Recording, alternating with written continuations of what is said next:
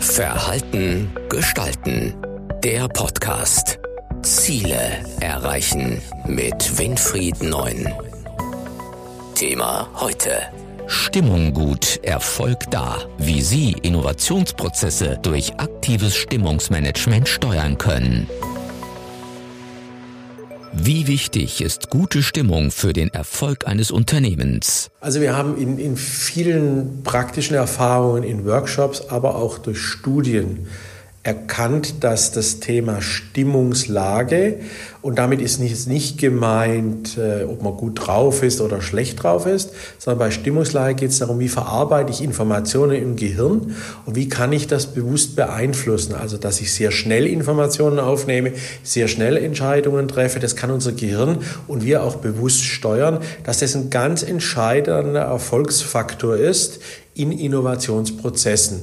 Äh, das Problem dabei ist, dass wenn Menschen in einer sogenannten negativen Stimmungslage sind, wir nennen das dann negative Affekte, also wenn man Angst hat zu versagen, wenn man sich selber nichts zutraut, wenn man zu vorsichtig ist, wenn man immer alles nur schlecht sieht, wenn das Glas immer nur halb voll ist, ähm, beziehungsweise schon halb leer ist, also immer nur die negativen Seiten dessen sieht, was da, äh, was da läuft, dann führt es dazu, dass unser Gehirn in einen Gehirnbereich umschaltet. Man kann es also neurobiologisch heute wunderbar messen, der darauf geeicht ist, äh, ein Objekt detailliert zu erkennen.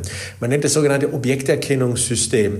Das ist evolutionspsychologisch ganz wichtig gewesen, weil immer dann, wenn lebensbedrohende Situationen kommen, dann muss ich gewappnet sein und muss mir die Sache genau angucken, äh, sonst laufe ich Gefahr, dass ich körperlich verletzt werde. Also Beispiel, wegen dem Objekterkennungssystem gehen wir nicht direkt auf die Straße, auf die Bundesstraße oder Autobahn, sondern schauen automatisch links oder rechts. Das ist kein unmittelbarer Effekt, den wir lernen als Kind, sondern das ist ein angeborener Instinkt, der heißt, Achtung, hier ist eine lebensbedrohliche Situation, aufpassen, zurückhaltend sein.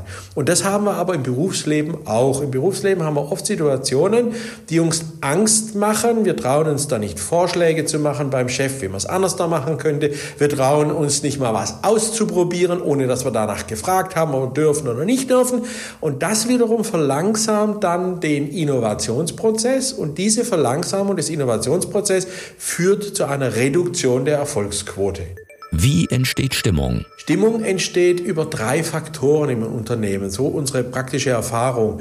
Zum einen über die Kultur, also das, wie gehen wir miteinander um, wie reden wir übereinander und miteinander. Das zweite über eine, wir nennen das jetzt bei uns Background Personality, also eine Situation, wo wir festgestellt haben, dass sich in Abteilungen wie eine Art eigene Persönlichkeitsstruktur entwickelt. Sprich, die Menschen dort gehen zueinander, norden sich aufeinander ein. Darum sagen ja auch viele, wenn du zu uns in die Abteilung kommst, wirst du erstmal eingenordet, dass du so denkst, wie wir da auch denken. Und das ist dann die typische Background Personality dieser äh, Organisationseinheit. Die ist einer der Faktoren, warum oftmals schlechte Stimmungen entstehen, weil da sitzen zum Beispiel Leute zusammen, die eher ihre Dinge abarbeiten wollen, die planerisch unterwegs sind, strukturiert arbeiten. Und jetzt kommt einer aus Generation Y, ein junger Mann, ein junger Ingenieur mit vielen tollen Ideen äh, und der geht denen eher auf den Nerv, weil er immer irgendwas verändern will und wird dann quasi geoutet.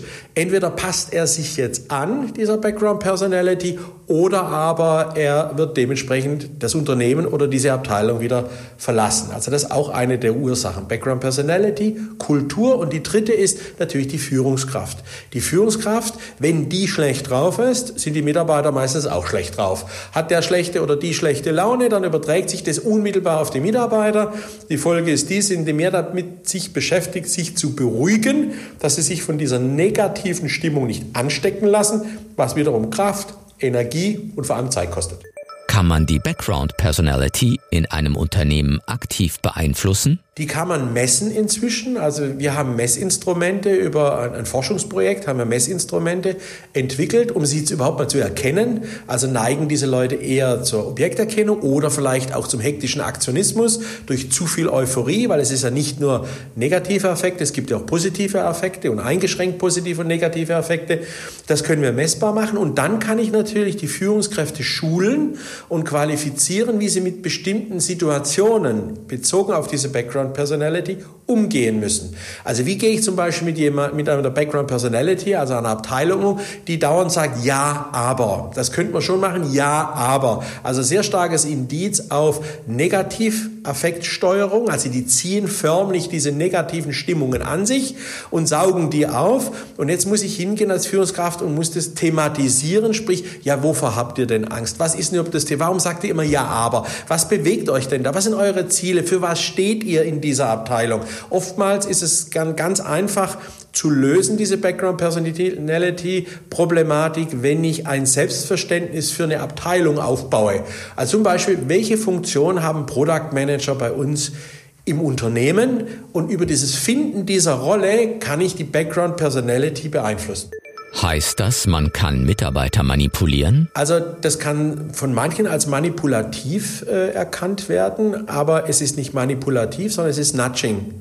Und Nudging, also sprich dieses Impulse geben für das Nachdenken, heißt Verhalten gestalten, nämlich das Verhalten einer Gruppe gestalten, zu ihrem eigenen Wohl. Weil es geht nicht darum, die Gruppe in eine Richtung zu bringen, was auch gar nicht funktionieren würde, was jeglich, gegen jegliche Art ihres Denkens gehen würde, sondern es geht darum, der Gruppe zu helfen, sich neu zu definieren, um mit neuen Herausforderungen im Innovationsprozess auch umgehen zu können.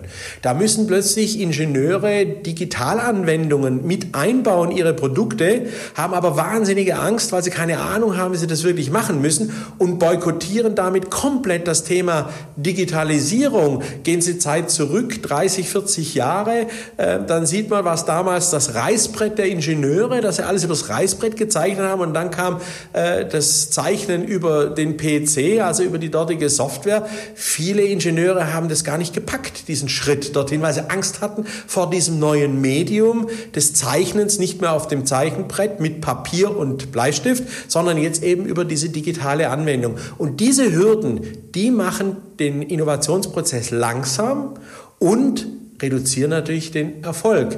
Und jeder braucht Erfolg, das Unternehmen braucht Erfolg, damit sie Gehälter bezahlen kann. Die Mitarbeiter wollen erfolgreich sein, indem sie ihre Projekte realisieren. Also ist das keine Manipulation, sondern eine Unterstützung, diesen Erfolgsweg schneller zu gehen. In welchem Unternehmen ist die Stimmung schlecht? Da gibt es leider in der letzten Zeit extrem viele Fälle, wo die Stimmung schlecht ist oder zumindest angespannt ist. Ähm, das hat verschiedenste Ursachen. Die eine Ursache können wirklich rein ökonomischer Art sein, dass das Unternehmen einfach Druck kriegt von Wettbewerbern oder ihre Märkte wegschwimmen oder aber durch irgendwelche Brexits oder sonst irgendetwas große Gefahren auf das Unternehmen zu donnern und dann die Mitarbeiter natürlich Angst um ihren Arbeitsplatz haben. Es können aber, und das ist leider zurzeit mehrfach der Fall, äh, durch hausgemachte Themenstellungen sein, durch unbedachte Kommunikation der Führungskräfte oder Vorstände oder Aufsichtsräte, die einfach äh, Parolen in die Welt setzen, äh, die keiner so richtig versteht, keiner so richtig nachvollziehen kann und die dann einfach emotionalisiert werden im Sinne von, da muss ich jetzt aber aufpassen, da muss ich mich jetzt aber zurücknehmen, da habe ich jetzt aber äh, vielleicht morgen ein Problem. Und das führt dann zu dieser schlechten Stimmungslage in diesen Organisationen. Welche drei Ratschläge geben Sie Führungskräften? Also die drei Tipps für Führungskräfte sind zum einen, dass sie erst einmal lernen müssen, diese Background Personality und die Stimmungslage zu erkennen. Auf diesem Auge sind 99 Prozent der Führungskräfte wirklich blind. Weil Stimmung ist nicht, ja, meine Leute sind jetzt gut drauf, lachen viel, haben viel Spaß und reden viel, sondern Stimmung heißt wirklich zu verstehen, wie reagieren diese Gruppierungen, diese Mitarbeiter, diese Abteilung auf Veränderungen, auf Anforderungen, auf neue Situationen, auf neue Technologien. Wie verarbeiten die das? Wie gehen die damit um? Das ist in unserem Sinne eben das Thema Stimmungsmanagement. Äh, und da muss man lernen, das mal zu beobachten. Ist nicht schwierig, aber man muss also einfach nur wissen, wie es geht. Und das Zweite ist, äh, der Tipp für die Führungskräfte, dass man sich dann dem auch öffnet und einfach auch mal begreift, man ist ein wesentlicher Teil dieser Situation.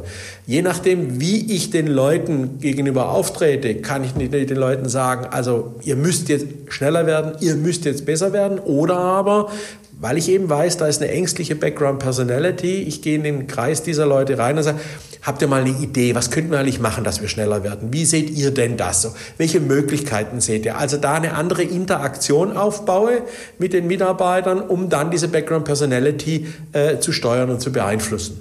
Und das Dritte ist für Führungskräfte, sie müssen externe Störfaktoren ausschalten. Störfaktoren, die von anderen Abteilungen kommen, von anderen Bereichen herkommen oder von außen kommen, die müssen Führungskräfte lernen, quasi zu übersetzen, dass sie in die Background Personality und für die Background Personality dieser Abteilung zugeschnitten sind, damit nicht wieder ein Rückfall stattfindet, weil es ist kein System, was stabil läuft, sondern es kann sich immer wieder in unterschiedliche Richtungen entwickeln. Und äh, da muss man immer auf der Hut sein und gucken, dass nicht über irgendwelche Impulse das Ganze wieder in diese eher bremsende, eher verhindernde äh, Stimmungslage zurückfällt. Welche positiven Beispiele kennen Sie aus Ihrem Beratungsalltag? Natürlich hat jedes Unternehmen seinen Schwerpunkt, wo es erfolgreich ist. Aber jetzt auch konkret sagen zu können, die machen jetzt Background Personality Management, also Stimmungsmanagement, am besten ist schwierig, weil es ist letztendlich nicht das Gesamtunternehmen, was dort betrachtet wird, sondern einzelne Bereiche. Also der Marketingvertrieb kann super laufen. Die machen ein super Background Personality Management, aber das Controlling und äh, Teil XY macht das nichts. Eine Firma, die das weitreichend gut macht, sind meistens inhabergeführte Unternehmen, keine Großkonzerne. Also die Hidden Champions sind wirklich so. Einer, der eher unbekannt ist, ist die Firma Bauda. Die machen Materialien für Dachverkleidungen. Die haben das wirklich toll im Griff. Die machen ein wirklich super tolles Stimmungsmanagement, weil sie auch eine Kultur der Nähe zulassen, der Kritik zulassen, des offenen Worts zulassen und damit natürlich die Leute extrem begeistern können da drin. Meistens sind es so auch unsere Studien eben nicht die Großkonzerne, nicht die, die nach außen mit ihren Marken glänzen, die auch immer Zulauf kriegen von Bewerbern, sondern es sind die kleinen Hidden Champions, die als Mittelständler durch die Gegend rennen und die einfach persönlicher auch auf die Menschen zugehen. Und die machen das ganz ordentlich. Das war Verhalten gestalten. Der Podcast für Innovation, Führung, Resilienz und Digitalisierung. Weitere Informationen zu diesen Themen und zu Winfried Neun finden Sie im Neuen Zeitmagazin auf der Webseite verhaltengestalten.de.